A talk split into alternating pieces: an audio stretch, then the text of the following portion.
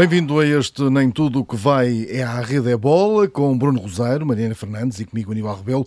Na segunda parte vai juntar-se a nós Augusto Inácio. Vamos uh, falar de futebol um, e vamos falar também da Taça da Liga. E é para lá que vamos já, vamos falar sobre essa final, vitória do Sporting, Bruno Rosário, um, grande final ali com os campeões de inverno, não é? Isto promete. Ou não? Grande, grande.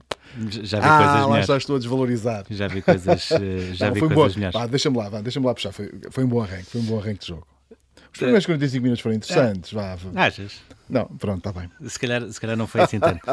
O, não, eu, eu sobretudo diria que aquilo que se confirmou na, na final da Taça da Liga foi que quem ganha fica com o troféu, fica com essa superioridade moral, até digamos assim, de ganhar um derby. E ajuda, ajudou, ali um bocadinho, não é? Um, não, mas até em termos de, de- dos, dos meses seguintes não terá assim tanto impacto, ou seja, a situação do Sporting não vai mudar assim tanto por ter ganho a Taça de Liga, apesar de ser sempre confortável ter esse cognome de, de campeão de inverno.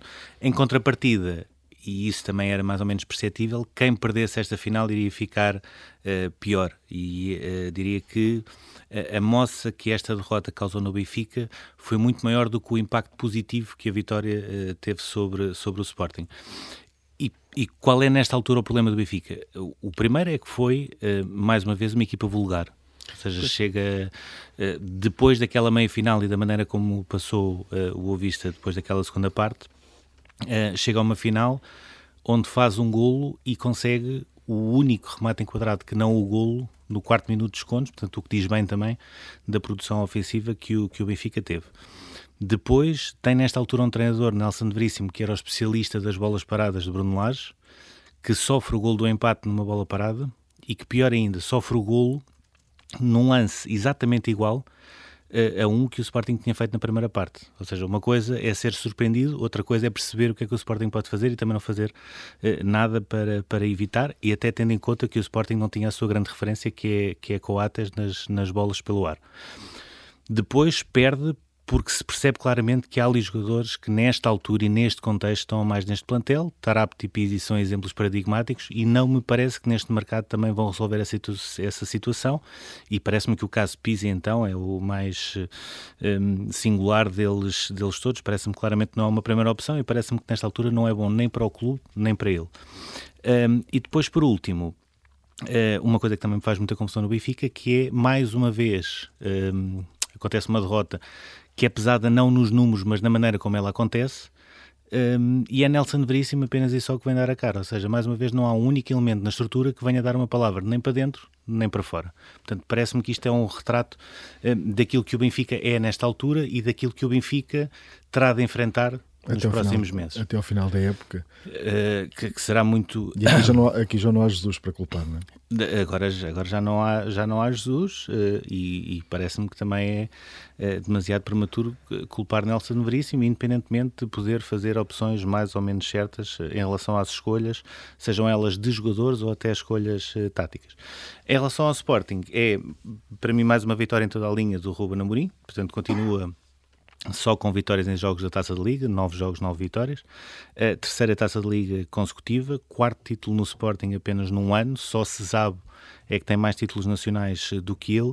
E depois um pequeno pormenor que para mim faz toda a diferença, que é a grande vitória que ele tem com o Pedro Porro. E porquê? Porque o Porro tem uma lesão muscular, teve depois uma situação complicada do foro pessoal com a morte do avô, obrigou a ir à Espanha, eh, muito stress, ele passou eh, alguns dias complicados. Quando está para regressar, sente que não está capaz no aquecimento e Ruben Amorim, por isso simplesmente coloca Gaio e deixa-o recuperar à vontade.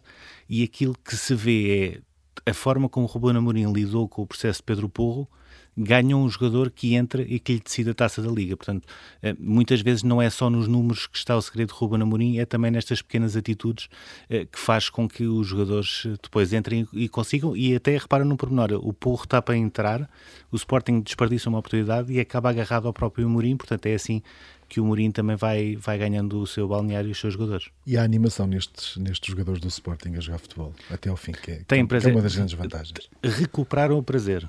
É Atenção, é nos últimos jogos não tinha sido assim. Recuperar mas, o prazer. Mas este, este, este, jogo mostra, mostra Ainda para mais numa final. É isso, neste jogo mostra-se isso. Bom, vamos, vamos ao campeonato. Uh, para já vamos às contas, Mariana. Uh, o Futebol do Porto uh, soma mais 3 pontos, venceu ontem, tem mais 9 sobre o Sporting, mas eh, os Leões eh, têm, têm, menos, eh, têm, menos um, têm menos um jogo, também mercê deste, desta final da Taça da Liga. O que é que aí vem agora? Sim, é precisamente por isso, não é? Por ter sido fim de semana da Taça da Liga, o Porto foi o único destes três grandes a jogar para o campeonato e cumpriu, portanto, derrotou o Marítimo no Dragão, garantiu que vai pelo menos manter as distâncias para os principais rivais, que só jogam então na quarta-feira, o Benfica na Luz com o Gil Vicente e o Sporting no Jamor com o Belenenses Sade. Ainda assim, apesar de ter sido mais uma vitória do Futebol Porto, continua a somar estas vitórias consecutivas, continua sem também perder uh, no Dragão uh, para o campeonato, algo que já não acontece desde outubro uh, do ano passado. este, este jogo acaba por ter várias notas. Foi o primeiro jogo assumidamente sem Luís Dias, portanto aconteceu no dia em que foi confirmada então essa saída para o Liverpool, aconteceu até também umas horas depois do próprio Luís Dias ter despedido do clube e da cidade com uma publicação nas redes sociais e já ficou claro que pelo menos de forma imediata e natural rural PP será o substituto de Luís Dias uh, no 11 inicial e foi já titular contra o Marítimo.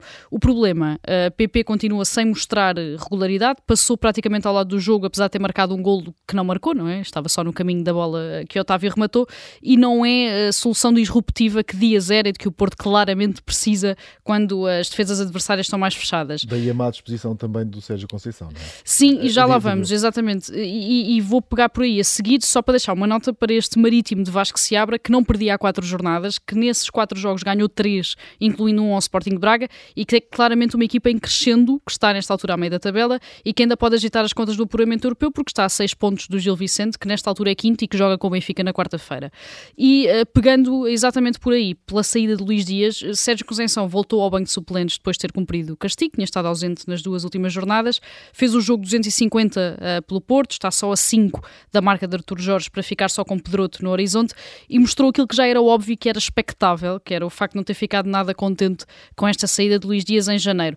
Disse basicamente que não existe planeamento no clube e que eh, quando assim é e quando o melhor marcador e o melhor jogador da equipa sai a meio de uma temporada, é necessário rever os objetivos e o futuro próximo de uma altura em que, como sabemos, o Porto está em primeiro com seis pontos de avanço, mas tem também as meias finais ainda da Taça de Portugal para jogar e a eliminatória da Liga Europa frente à Lásio. Sérgio Conceição deixa aqui um recado uh, para dentro e para fora, portanto avisa desde já que se os objetivos de facto não forem cumpridos, a culpa não é propriamente dele, não é? Porque ficou seu melhor jogador uh, logo em janeiro e volta a vincar algo que já tinha vincado anteriormente, que é o facto de não existir este planeamento e de o Porto uh, estar cada vez mais a pôr o panorama financeiro à frente do panorama desportivo. Eu acho que é uma mensagem dura. Vamos ver o que é que vai acontecer nas próximas, nas próximas semanas, mas uh, antevêm-se aí agora reações também uh, no Dragão em estas palavras de, de Sérgio Conceição. Vamos agora às cartas com o Aso Joker e a carta fora. Vamos lá falar do Open da Austrália. Vem aí dois campeões. Uh, Trazes logo os dois. É só para. Pronto. É para falar da Azé. Siga. Sim, e, e um deles. Começa por Nadal, só porque uh, eu acho que aquilo. Pá, sim, esquece. É foi, é, é, foi é, o que me estragou a noite eleitoral, porque tudo o que eu pensava que não ia acontecer no domingo uh, aconteceu. Ou seja, não achava que ia acordar às 8 e meia da Estás manhã. Estás a falar da noite eleitoral? Ou está... Não, ou seja, tudo aquilo que eu queria preparar, não tive tempo, porque a final do Open da Austrália, que eu achava que às 11 já estava resolvida, eram duas da tarde e ainda estava eu ali a gatilhar, portanto, até por isso, uh, mostra, um, a competitividade que a final tem, mostra também aquilo que Rafael Nadal consegue uh, é uma fazer. Máquina, é uma máquina. Uh, acho que foi uma, uma recuperação épica. Era uma final que Djokovic ia sempre perder, portanto, fosse por Medvedev ganhar e ficar como número um do ranking mundial, fosse por Nadal tornar-se o jogador com mais grandes slams. foi isto que acabou por acontecer numa final verdadeiramente extraordinário. A, forma como ele consegue ir buscar aquele jogo é, é qualquer coisa extraordinário. E eu recupero uma frase do John McEnroe para resumir tudo aquilo que foi dito, inclusivamente pelo próprio Federer e Djokovic, que é quando ele diz que não conhece nenhum campeão que seja tão humilde e que tenha tanta classe como Nadal no mundo do desporto. E de facto, se nós pararmos e pensarmos um bocadinho, isto de facto é verdade. Não há assim muito, e, e não é só no mundo do ténis, é no mundo do desporto, não há assim muitos campeões como ele. sendo que nesta altura já é o recordista de grandes slams e o próximo vai ser Roland Garros, que é, em princípio, que é. Trigo Limpo Farinha Ampar e, e, vai para os, para os 22, a não ser que tenha algum problema físico, que é a única condicionante que eu vejo, é o único adversário para Nadal, é ele próprio e o seu corpo em relação a Roland Garros. Uh, em relação a Barty, Uh, consegue quebrar um jejum de 44 anos sem triunfos australianos no, no, Open da Austrália. Mais uma vez aparece aqui uma tenista uh, completamente fora dos prognósticos iniciais, que é a Danielle Collins, uh, que consegue chegar à final. Conseguiu dar até alguma luta, afinal foi mais equilibrada do que se pensava face ao favoritismo. Mas foi da, mais rápida, foi rapidinha. Foi, foi, foi esta, esta sim acabou por ser rápida, até porque a própria troca de pontos não era propriamente muito longa e a Barty não só consolida um, o seu, a sua posição de número 1 um do ranking eh, WTA, como consegue juntar uh, o Open da Austrália ao Roland Garros e ao Wimbledon. Portanto, finalmente parece que vamos ter aqui uma tenista que se vai fixar por algum tempo uh, no topo da hierarquia do ranking do ténis feminino. E tu imagino que vais ficar de olhos postos nela. Mariana, vamos ao futebol americano. Dizemos adeus a uma lenda, não é? Tom Brady. Como é que vai ser? Uh, isso é a grande pergunta, acho eu. É como é que vai ser, sendo que temos o Patrick Mahomes como grande herdeiro, mas acho que ainda ninguém percebeu como é que vai ser, não é? Tom Brady acabou a carreira e o fim da carreira de Tom Brady é também o fim de uma era no futebol americano. O Brady tem 44 anos e acho que a parte mais engraçada uh, da história dele e mais curiosa da história dele é o facto de nunca ter sido propriamente um predestinado, ou seja, não foi propriamente aquele jogador que deu nas vistas desde o do, do ensino secundário, que depois deu nas vistas na universidade, que foi a escolha número 1 um do draft, muito pelo contrário, ou seja, ele foi a escolha número 199 na sexta ronda do draft de 2000 eh, e acabou por tornar-se o melhor de sempre. Esteve 20 anos nos New England Patriots, tornou-se uma autêntica lenda, como dizias, da equipa e da própria NFL ao conquistar seis Super Bowls e ainda foi buscar o sétimo no ano passado, já com os Tampa Bay Buccaneers, afastando essa ideia uh, de que tinha de passar uma reforma antecipada à Flórida. É o jogador com mais Super Bowls, tem sete, é o quarterback mais velho a ganhar o Super Bowl, o único que o ganhou em três décadas diferentes, único único a ser MVP eh, do Super Bowl por duas equipas diferentes e é o recordista da liga em jardas, touchdowns, jogos e vitórias. Ele terá decidido terminar a carreira ao fim de 22 eh, temporadas e depois dos Buccaneers terem falhado a ida ao Super Bowl no início da semana, ao serem eliminados pelos eh, Los Angeles Rams nos playoffs, a verdade é que ainda não existe anúncio oficial, portanto, tudo isto são uh, notícias, são reports uh, dos Estados Unidos que, que, que nos chegam com esta notícia. A verdade é que esta manhã a Associated Press diz agora que Brady poderá ainda não ter tomado uma decisão definitiva, algo que seria a derradeira reviravolta uh, em tudo aquilo que, que, estamos a dizer. Portanto, ainda não é totalmente líquido, nem totalmente certo que Tom Brady tenha terminado a carreira, ainda que tudo aponte para isso. Caso deixe mesmo os relevados, a verdade é que uh, está tudo bem, até porque já tinha dito no início da semana que está na hora de se dedicar à família, depois destes 22 anos ao mais alto nível. E agora vamos aos vossos jokers. Começamos com o judo. Jorge Fonseca a somar mais uma medalha de, de ouro uh, neste Open uh, de judo uh, de Portugal, né? que foi, foi este fim de semana. Sim, isto exatamente. É, isto são boas expectativas agora para Paris, não é? Sim, acho que é exatamente isso. Ou seja, começa a ficar cada vez mais claro que o dia em que Jorge Fonseca conquistou a medalha de bronze nos Jogos Olímpicos de Tóquio não foi o culminar de nada e foi sim o primeiro dia de uma caminhada até ao ouro em Paris em 2024. Este fim de semana ano, Jorge venceu a medalha de ouro nos menos 100 kg no Grande Prémio de Portugal, que decorreu em Almada. Uh, derrotou o suíço Daniel Aich em 43 segundos, por Ipon. Mas a grande vitória do Jorge Fonseca até apareceu na flash interview já depois do combate. Ele admitiu que não estava na melhor forma uh, para ganhar, porque tirou seis meses de férias depois de Tóquio e ainda não tinha competido desde então. Garantiu que a partir de agora vai só trabalhar e treinar para o ouro, seja em mundiais, em europeus ou nos Jogos Olímpicos, porque não quer ser um atleta que trabalha só para o show-off, numa demonstração de, de maturidade que só pode ser também um sinal positivo para o futuro. Contudo, e mesmo tendo aqui os Jorge, também podíamos ter a Catarina Costa, que também conquistou o ouro este fim de semana uh, nos menos 48 quilos neste Grande Prémio de Portugal, depois de já ter sido a quinta em Tóquio, sendo que Portugal acabou uh, esta competição com quatro medalhas ao todo, com também o bronze da Joana Diogo nos menos 52 quilos e a Telma Monteiro nos menos 57. E agora vamos ao handball. Eh, Bruno, com esta vitória aqui da, da Suécia com destaque para este livro dos 7 metros do Nicolas Ekberg.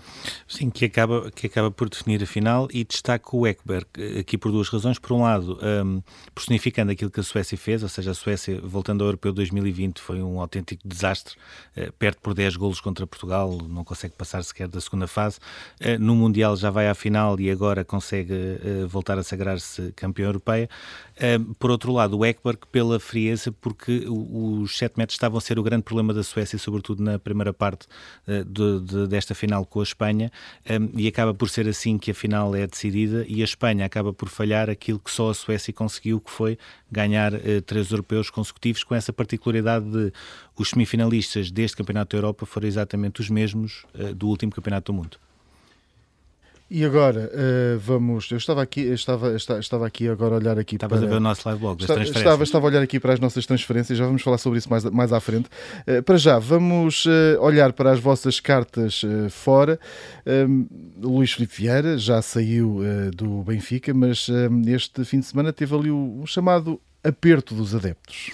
Sim, ou seja, eh, eh, este reaparecimento em cena é completamente legítimo, porque é apenas e só um sócio do Benfica que quer ir ver um jogo da final da Taça Liga onde está o Benfica. Eh, chegou até de uma maneira discreta, manteve-se num camarote à parte de, de, todos os dirigentes do Benfica e depois acabou por ter de ser escoltado pela polícia de choque e de intervenção, o corpo de intervenção, até ao seu carro, perante adeptos que, ehm, de acordo com as pessoas próximas de Luís Filipe Vieira, só fizeram uns insultos, como é óbvio, o corpo de intervenção não vai buscar ninguém uh, só por causa de insultos, portanto foi muito mais do que isso e toda a gente sabe, apesar de andar a tentar uh, disfarçar. O que é que, o que é, porque é que aqui há uma carta fora? Porque se o objetivo de Luís Filipe Vieira é um dia regressar ao Benfica, uh, aquilo que deveria ter feito era primeiro explicar numa entrevista tudo aquilo que tem aparecido nas escutas, independentemente delas serem melhores ou piores, mais legais ou menos legais, e depois sim aparecer numa situação pública perante os sócios e não com este timing como ele acabou de fazer em Leiria. Outra carta fora, Félix da Costa, hum, no Campeonato do Mundo Fórmula E, eh, foi colocado mesmo fora. literalmente, sim. Literalmente. Exatamente, pelo menos numa das corridas. Uh, o campeonato, logo na primeira, né? Sim, logo na primeira, logo a abrir. O Campeonato do Mundo de Fórmula E arrancou este fim de semana, com várias novidades, incluindo o facto de ser a temporada mais longa de sempre e o próprio formato de qualificação, que deixou de prejudicar tanto os pilotos mais fortes, digamos assim. E a verdade é que o português António Félix da Costa, que foi campeão do mundo em 2020, é sempre um nome a ter em conta. Ainda assim, as coisas então não começaram bem uh, para o piloto da Tichita nesta dupla jornada em Diriyah, na Arábia Saudita. Na sexta-feira, na primeira corrida do ano, foi eh, logo forçada a abandonar, depois de uma colisão na primeira volta, e no sábado, na segunda corrida, não foi além de um 13 terceiro lugar. Pelo meio, o Eduardo Mortara da Roquito foi sexto na primeira corrida e ganhou a segunda, está na liderança da classificação geral, enquanto que o Nico de Vries, o campeão em título, ganhou a primeira e foi décimo na segunda, o que significa que Félix Acosta terá de acelerar nas próximas provas para se aproximar do topo da tabela, para lutar por o título mundial outra vez, eh, naquela que já se percebeu que será uma época ainda mais competitiva do que as anteriores. Muito bem, e agora vamos uh, ao nosso túnel.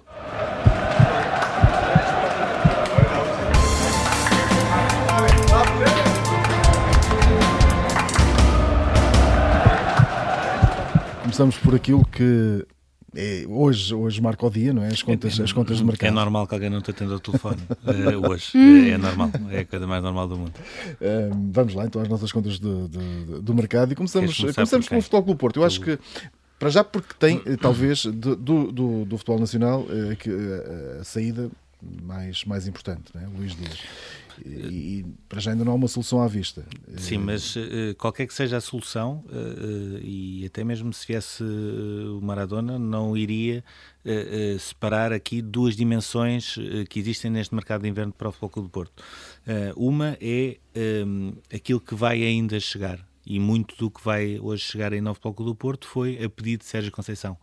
Um, o Ruben Semedo uh, vai fazer exames médicos, provavelmente enquanto estivermos aqui até já, já terá começado a fazer. Ele vai chegar por empréstimo um, de seis meses. O, o do Porto vai pagar uma taxa abaixo de 500 mil, uh, mil euros ao Olympiacos e depois fica com uma cláusula de opção não obrigatória, que era isso que, que pretendia. Faz sentido, Ruben Semedo. Abaixo de 6 milhões. No, neste, futebol, neste atual Futebol Clube do Porto. Uh, faz sentido se a estrutura do Futebol Clube do Porto achar que consegue recuperar o Semedo sem problemas extra uh, futebol. Uh, só assim é que faz sentido. Porque em termos desportivos e partindo do pressuposto que ele consegue readquirir eh, a forma ideal em termos competitivos, uma coisa é andar a treinar, outra coisa é andar a jogar uh, em não muito tempo, um, parece-me que é uma opção viável, até porque tem características que mais nenhum central do Futebol Clube do Porto tem, nomeadamente a saída com bola, e o Futebol Clube do Porto precisa de um central assim, ou seja, muitas vezes uh, o Futebol Clube do Porto não pode, se não consegue colocar a bola em, em Vitinho e Fábio Vieira para começar a construir, não pode estar sempre a jogar na profundidade e tem de ter um central tenha essa capacidade de sair também com bola para poder atrair uh, alguém de uma equipa adversária que salte e depois consiga criar situações de, de superioridade numérica. Existe ainda também a possibilidade de contratação de um lateral, Fala-se muito do Sacco, uh, do o Maliano do, do Vitória de Guimarães, o, o do Vizela também está referenciado, portanto será sempre um lateral uh, para compensar as saídas do Nanu e do Wilson Manafá uh, e para haver uma opção também ao, ao, João Mário e ele ainda pode chegar, esse lateral ainda pode chegar. já tinha sido contratado o Eustáquio para o lugar do Sérgio Oliveira, Uh, e agora existe este buraco deixado por Luís Dias, uh, que tudo aponta para que seja uh, superado pelo Galeno e não pelo Samuelino, que já terá um acordo com o Atlético Madrid. Mais do que no plano desportivo, não parece que o Galeno consiga fazer aquilo que o Luís Dias faz, não parece que ninguém no Futebol Clube do Porto consiga fazer aquilo que o Luís Dias faz, e nesta altura Sérgio Conceição para poder uh, fazer com que a equipa não tenha uma quebra muito grande de rendimento, só tem uma hipótese que é os avançados começarem a marcar muito mais golos do que estão a fazer. Porque Luís Dias era isso, sobretudo, fazer, ou seja, mais do que aquilo que ele conseguia desequilibrar no 1 um para 1, um, conseguia disfarçar uh, aquilo que os avançados não têm, fazer, não têm uh, conseguido fazer. Um, Evan Nilsson apareceu agora nos últimos jogos, Taremi ainda desaparecido e claramente o Floco do Porto, a partir de agora, terá de começar a jogar mais com os seus dois avançados ou, ou, sobretudo, rentabilizar ainda melhor o Evan Nilsson, jogando apenas com uma referência uh, como 9. Esta, esta decisão da, da SAD do Flóculo do Porto uh, acaba por ser uma rasteira para, para o Sérgio Conceição. Uh, poderiam ter tido outra solução, ou, ou, pronto, o valor, porque eles pediam 80 milhões, disseram que não, uh, uh, aqui há uns, há, umas, há uns meses uh, não sairia por 60, aqui sai por 45 milhões, mais 15. Mais 15, sim. Mais 15 sim, 45, é? tiras os, os 20% que não pertence ao Bloco do Porto, passa para 36, se diminuires o, o, valor da compra, que é 7,2, ficas com uma mais-valia abaixo dos 30 milhões, e eu depois posso fazer uma outra conta, que é Sérgio Oliveira com a Roma a, a pagar a cláusula de, de, opção que não sendo obrigatória vai, vai ser exercício pela, uhum. pela Roma. E vendendo Marquezine, muito provavelmente atingiria um valor que não seria muito um, longínquo desses tais 30 milhões. Aquilo que me parece é que, não percebendo porquê, primeiro é uma facada em Sérgio Conceição, e é bom que se diga, porque quando Sérgio Conceição renova pela última vez no, com o Futebol Clube do Porto, no verão, eh, era tudo isto que lhe prometeram que não iria acontecer, e aconteceu. Um, depois, há aqui uma outra coisa paralela que, me, que mostra uh, as dificuldades financeiras que o futebol que o Futebol Clube do Porto atravessa por uma razão. Para o, Futebol do, para o jogador, claramente, preferiu o Liverpool ao Tottenham. Para o Futebol do Porto, parece-me que de onde vem o dinheiro é um bocado indiferente, tinha era de entrar. E o facto do Liverpool avançar com mais dinheiro em termos imediatos eh, acabou também por pesar nessa decisão. Prova que o Futebol do Porto é um clube e continua a ser um clube muito dependente da Liga dos Campeões. E quando essa receita não aparece, eh, até para a conta corrente começa a ter eh, dificuldades. E isso é um, é um problema de, de, de, de gestão que das duas uma, o clube muda a, a, forma de pensar e o seu paradigma, então vai ter problemas ainda mais graves nos próximos tempos. E para, para Mariana, já agora junta também aqui um bocadinho esta conversa, para o jogador, olhando para, para, para neste caso aqui para o Luís Dias, é uma boa opção uh, o futebol inglês e este, este Liverpool ou não? Acho que isso é sempre muito relativo, não é? Também achávamos que Diogo Jota não ia ter espaço para jogar uh, e conseguiu uh, ganhar a, a, titularidade até e ser, ser a opção primordial de Klopp. Portanto, acho que é relativo e temos de perceber ainda o que é que vai acontecer com Luís Dias. Claro que é muito complicado, claro que à partida será a opção para sair do banco e não necessariamente a opção para o 11 inicial. Eu pergunto isto porque podia ser uma solução venderem agora e depois ele só ir no final da época, por exemplo. Que ainda se falou, houve esta, esta situação situação Sim. Ainda, ainda foi eh, não, aflorada. Isso não é? é? aliás, isso é uma, um dos pontos que me faz aqui mais confusão no meio disto tudo e no meio desta opção do Futebol Clube Porto. Já se percebeu claramente que era para ter o um encaixe financeiro agora, que é. Não sabia por garantido se o Liverpool ainda iria ou não querer uh, Luís Dias no final da temporada. Luís Dias também não quis arriscar o facto do Liverpool já não o querer no final da temporada. Claro que preferia, obviamente, e notou-se, a escolha foi pessoal do jogador em querer ir para o Liverpool e não querer ir para o Tottenham. Uhum. Uh, e, e, o Porto não, também não quis esperar uh, por, esse, por essa possibilidade do encaixe financeiro no final da temporada, ou seja, precisava do dinheiro agora e vendeu o jogador agora. Acho que esta frase de Sérgio Conceição ontem no final do jogo com o Marítimo um, tem essa importância, ou seja, ele uh, acusa basicamente a cúpula do clube, acusa a direção do clube de não ter um planeamento uh, para, para a temporada, de não perceber o momento esportivo, a fase desportiva que o clube está a atravessar e de colocar em risco todos os objetivos até ao final da temporada. Portanto, ele começa a responsabilizar-se de forma absolutamente natural de tudo aquilo que poderá acontecer daqui para a frente, porque a verdade é que não lhe tiraram um jogador qualquer, não é? Já lhe tinham tirado Sérgio Oliveira, por muito que não estivesse a ser uh, a opção primordial, e, e tiraram-lhe aqui o melhor marcador e o melhor jogador. E acho que além disso, e se excluirmos aqui o Ruben Semedo, que era um jogador que há muito que se falava que podia, podia vir para o Flóculo do Porto, uh, se olharmos para os reforços que o Porto está a conseguir, também não é propriamente eh, um reforço de um clube que quer ser campeão e que pode até lutar pela, pela conquista da Liga Europa. Ou seja, Eustáquio é um bom jogador, mas vamos perceber até que ponto vai, vai encaixar neste bloco do Porto. Estes laterais de que o Bruno falava, continuamos a cair um bocadinho uh, na lógica de Zaidu, na lógica de Nanu, em que o Porto vai jogar, uh, uh, vai buscar laterais de consumo interno e continua se calhar a ter nessas posições, na lateral direito e na lateral esquerda, agora com João Mário menos, mas continua a ter nessas duas posições, se calhar os calcanhares daqueles da equipa. Portanto, aquilo que é dado a Sérgio Conceição não tem comparação com aquilo que lhe é retirado ao longo dos anos e acho que esse vai ser um problema cada vez maior, não só para o Porto, mas para a própria continuidade de Sérgio Conceição no Dragão. Muito bem, e agora eh, boas notícias. Augusto Inácio atendeu o telefone, já está connosco. Augusto, eh, antes de mais, obrigado por, por esta disponibilidade. Sei que estás em viagem nesta altura, por isso eh, mais difícil estas comunicações. Um, falávamos, falávamos aqui de mercado, já vamos falar mais à frente também contigo um bocadinho sobre isso, mas vamos voltar aqui um bocadinho atrás e vamos voltar a este, a este fim de semana desportivo com a Taça da Liga. o Sporting vence, ah, tu és ah, campeão ah, também deste, deste troféu com o Moreirense, foi, és o primeiro campeão, digamos, neste formato de Final Four. E continuas a ser o único treinador com a única equipa que no fundo corre por fora né, que, que nestas, nestas vitórias conquistadas da Taça da Liga. Deste formato, daquilo que, que viste deste jogo, deste, daquilo que se prepara aqui, qual é a tua ideia? Isto, o objetivo é ter sempre na final ali um clássico ou um derby, como aconteceu neste fim de semana, ou há hipótese para, para as outras equipas? Bom dia, bom dia. Peço desculpa de chegar atrasado, mas eh, enfim, fui obrigado a isso. Eh, deixe-me dizer que eh, este formato, da forma como está a taça da Liga, é um formato claramente para, para se ganhar dinheiro, para a Liga ganhar dinheiro, porque um formato que tem quatro grupos e que tem os, os, os, os favoritos espalhados pelos quatro grupos, neste caso Benfica num grupo, Porto noutro, Sporting noutro e Sporting Braga noutro, eh, é claramente uma, uma, uma, uma, uma situação em que favorece nitidamente eh, as equipas grandes. Simplesmente às vezes há aquelas surpresas. Há aquela surpresa como, por exemplo, na, na altura do Moreirense eh, eliminámos o Porto e depois nas meias finais eh, jogámos com o Benfica e só depois na final é que jogamos com o Braga. Ou seja, eh, para um pequeno eh, chegar a uma final e ganhar, é preciso ultrapassar eh, duas vezes dois, dois grandes.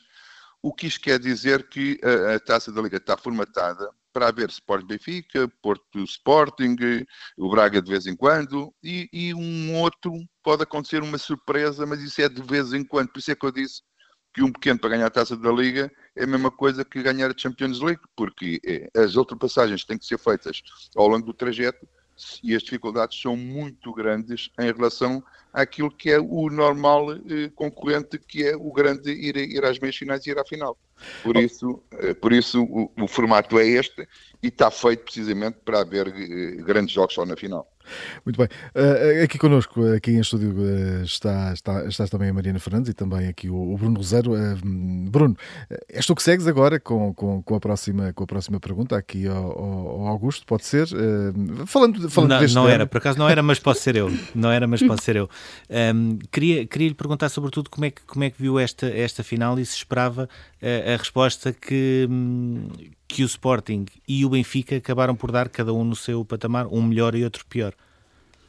Bom, um, as duas equipas vão atravessar uh, momentos completamente diferentes. O Sporting pode ter um calço aqui ou lá, mas tem a sua identidade, tem a sua forma de jogar, tem a sua forma de trabalhar.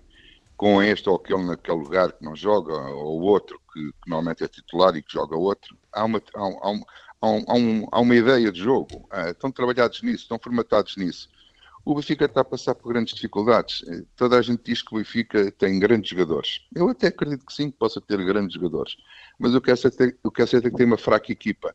E quando se tem uma fraca equipa, é quando se começa com um treinador que tem uma ideia de jogo e depois muda a sua ideia de jogo e depois vai embora e depois vem outro treinador, quer mudar outra vez a ideia de jogo. Isto também é muito complicado para os jogadores porque não conseguem ficar definidos em relação àquilo que, que o clube pretende e que tipo de, de projeto de, de, equipa é que, é, que, é que o clube quer. Neste caso, o Nelson Veríssimo quis dar uma ideia diferente daquilo que, pronto, já são as suas ideias, tem que respeitar isso. Só que o tempo corre eh, contra as ideias do, do, do Nelson Veríssimo. Ainda por cima, os jogadores notam-se que não têm muita confiança e há aqui um dado que é preciso perceber e entender que às vezes é, é, é muito confuso. Ou seja, os jogadores querem e não podem, Será que eles eh, estão bem fisicamente para correr e, e, para tentar fazer aquilo que o treinador quer? Ou simplesmente os jogadores eh, já não acreditam em nada e, e, vão para dentro do jogo e que praticamente cada um faz o que quer, entre aspas, eh, e, não e não joga para o coletivo? Há aqui várias, várias, várias nuances que a gente dá que pensar. Agora, há uma coisa que é certa. O, o Benfica ainda não deu o tal clique para dar a ideia aos seus associados de que a equipa está numa retoma e que está numa viragem e que está uh, a progredir, não se vê isso. Um, ou o, o Benfica um, tem que pensar numa outra, numa outra solução, e quando eu digo solução, eu acho que tem que ser uma solução interna, porque é, numa cabine e num balneário de jogadores, eu acho que a, a mensagem já não está a passar para lado nenhum nem está a passar para os jogadores, nem se calhar o, o presidente fala que os jogadores já está a passar. Ou seja, o Benfica está ali assim numa bolha muito complicada para sair daqui, daquela bolha. É, é preciso, se calhar, um milagre. Eu acho que nesta altura, tanto os jogadores como o presidente, como até o próprio treinador, devem estar a rezar a Deus para que a época acabe o mais rapidamente possível, porque isto vai ser um inferno até acabar o campeonato. Vai ser um inferno. Porque eh, cada dia que passa, eu acho que vai ser aquela coisa do jogador ir no carro, vai a caminho de Seixal e vai dizer assim, e outra vez vai haver treino. Ou seja, é capaz já não haver aquela alegria de assim, pá, vou para o treino, vou treinar, pá, vou progredir, vou, vou, vou, vou estar com os meus colegas, pá, vou conviver com eles, vou estar com o meu treinador, vou estar com os adeptos do, do meu clube. Não, eu acho que cada vez, cada dia que passa é um sacrifício. E quando isto acontece, é, é muito complicado de haver recuperação. Voltando, voltando aqui ainda um bocadinho ao Sporting, a verdade é que antes desta final eh, a equipa vinha de um período inédito, praticamente inédito com o Ruben uhum. Amorim, com uh, duas derrotas em três jogos e até se falava aqui muito nesta possibilidade de uma derrota na final da Taça da Liga ser o início de uma temporada um bocadinho mais vazia do que aquilo que se esperava. Perguntava-lhe se acha que eram considerações um bocadinho exageradas e como é que olha para nesta altura as contas do campeonato e esta vantagem do Futebol Clube do Porto. Não, as considerações não são exageradas, porque o Sporting vinha realmente num período e, e, quer dizer, ainda bem para o Sporting que o Sporting era um clube perdedor e ficou a ficar um clube vencedor. E quando acontece um ou outro design, já as pessoas notam. Uau, o Sporting perdeu pontos. Uh, ou seja, o Sporting ganha um estatuto que de há muitos anos para cá que não tinha e teve a ver com a Ruben Amorim, isso é mérito dele e da equipa técnica e dos seus jogadores. Agora, quando o Sporting tem duas derrotas praticamente em pouco tempo, perdeu com Santa Clara e perdeu com o Braga. Este jogo, ainda mais com a situação em que o Benfica está a viver, era realmente um jogo muito importante também para o Sporting, porque em caso de perda, eh, as pessoas, eh, diria eu, e também acho, eu também, eh, o Sporting perderia também um pouco a sua confiança naquilo que estava, que estava a fazer, porque o que alimenta a confiança é sempre as vitórias. A derrota depois traz assim algumas, alguma, algumas dúvidas, alguma coisa no ar. Há uma coisa que é verdade Nesses dois jogos que o Sporting perdeu, o Sporting no Santa Clara perdeu e perdeu bem. No Braga fez uma primeira parte boa, mas a segunda parte já não foi tão boa. Ou seja, a qualidade do jogo já não foi tão consistente como nas outras vezes. E mais, e, na, e depois há aquele estigma, há aquela, aquela coisa que ficou, desde o ano passado, o Sporting ganha jogos nos últimos minutos, ganhou 10 jogos aos 90 minutos. Uh, o Sporting, que não é preciso ganhar, mete o Coates a ponto de lança e o Coates resolve. Só que desta vez a bola do Paulinho a acabar foi ao lado, o Kovacs depois também já não marcou o golo e o Sporting perdeu os dois jogos. E ficou no ar e disse assim, mas será que o Sporting está a, desaparecer a estrelinha? Não, quer dizer, a estrelinha pode ter desaparecido um bocadinho nesses últimos minutos, mas o ADN da equipa, aquilo que é, que é a ideia do jogo, do, do, os jogadores sabem todos de como é que há de jogar. Podem perder, mas a ideia é aquela. Agora, quando não tens dinâmica, quando não tens intensidade, quando não tens realmente aquela fome de quereres ganhar, como foi um jogo Santa Clara, aí tens mais possibilidades de perder do que ganhar. Com o Braga foi diferente. Eu, o Sporting perdeu, mas eu gostei muito da primeira parte do Sporting. A segunda não tanto, como é evidente, que o Braga também é uma boa equipa, mas notou-se que eh, ali o que faltou foi por exemplo, o, o Paulinho tem uma, a bola de baliza aberta para fazer o 2-1 e depois é o menino do Braga que faz o 2-1 a acabar. Chamem isso isso futebol. Mas uh, eu acho que o Sporting, se perdesse esse jogo com o Benfica, poderia ficar também numa situação duvidosa em relação à queda da equipe. Olhando aqui também para, para o Foco do Porto, e neste caso para uma equipa que vai, por exemplo, em 15 vitórias seguidas no, no campeonato, que é uma coisa uh, extraordinária, um, ehm, aparece agora, entre aspas, um problema que é a venda do Luís Dias, não só por aquilo que a equipa perde, mas também pela reação que Sérgio Conceição tem logo na primeira conferência.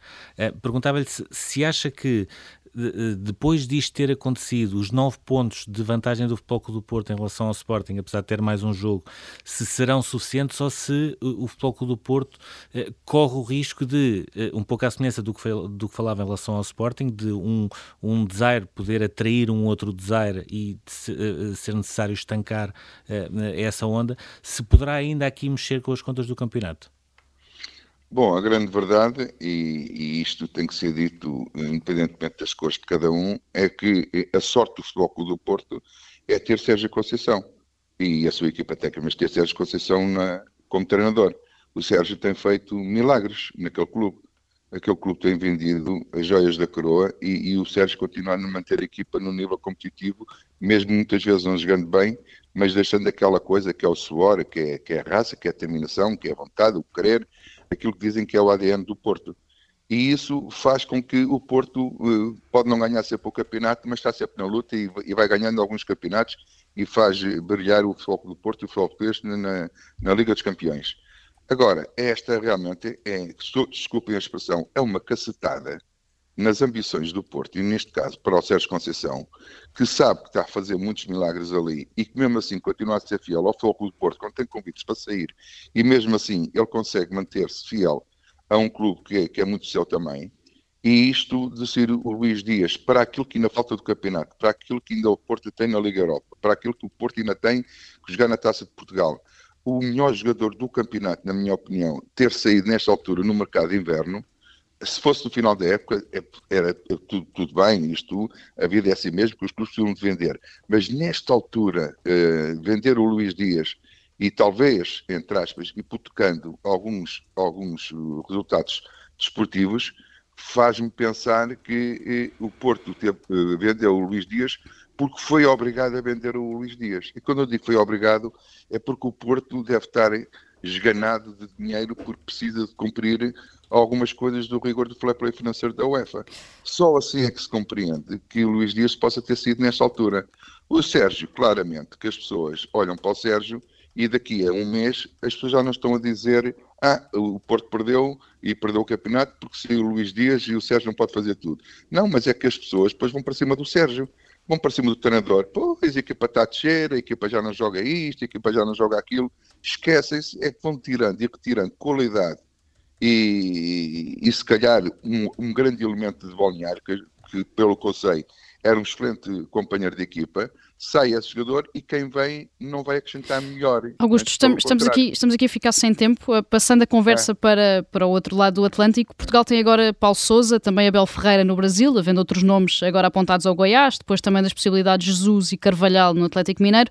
Perguntava-lhe se este é um mercado que só agora começou a ser explorado uh, pelos treinadores portugueses e qual é que é o segredo para ganhar no Brasil.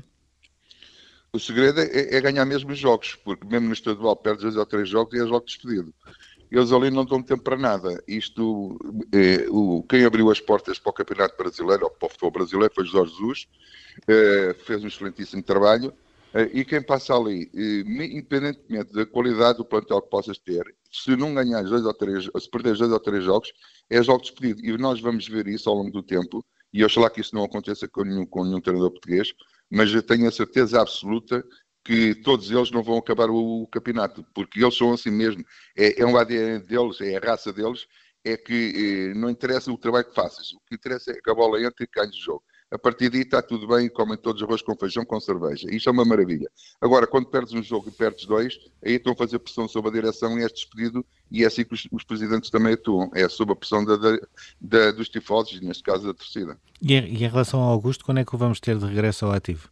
Eu, sendo que a última passagem que teve foi pelo Brasil, o, o Havaí. sim, sim, mas nessa altura coincidiu com, com o rebentamento do Covid e rebentou o Covid e eu tive convites depois para ir para a África e pensei que, para mim, pá, Augusto, o que é que vais fazer para a África se apanhas o Covid e não ficas lá? Ainda vais, mas era num, num, num caixote de madeira. E então eu não quis ir, não quis ir e, e, e, agora tenho tido a oportunidade também de ir para o Norte de África, mas já há uma situação, pode ser que dê, pode ser que não dê, mas estamos, estamos naquela que aparece coisas e também já não nos interessa. Por isso, às vezes, o melhor é esperar pelo melhor momento e quando esse momento aparecer, se calhar é tomar a decisão. Agora, ir por ir para qualquer clube não vale a pena. Muito obrigado, Augusto Inácio, por, eh, por estares connosco neste, neste programa. Obrigado, Melhor sorte, vamos ficar atentos então eh, para nesse teu futuro, vamos ver para, okay. para onde é que vais. Um grande abraço. Na final deste Nem Tudo o que vai à rede é bola, daqui a pouco em observador.pt já pode ver este programa em podcast. Até já.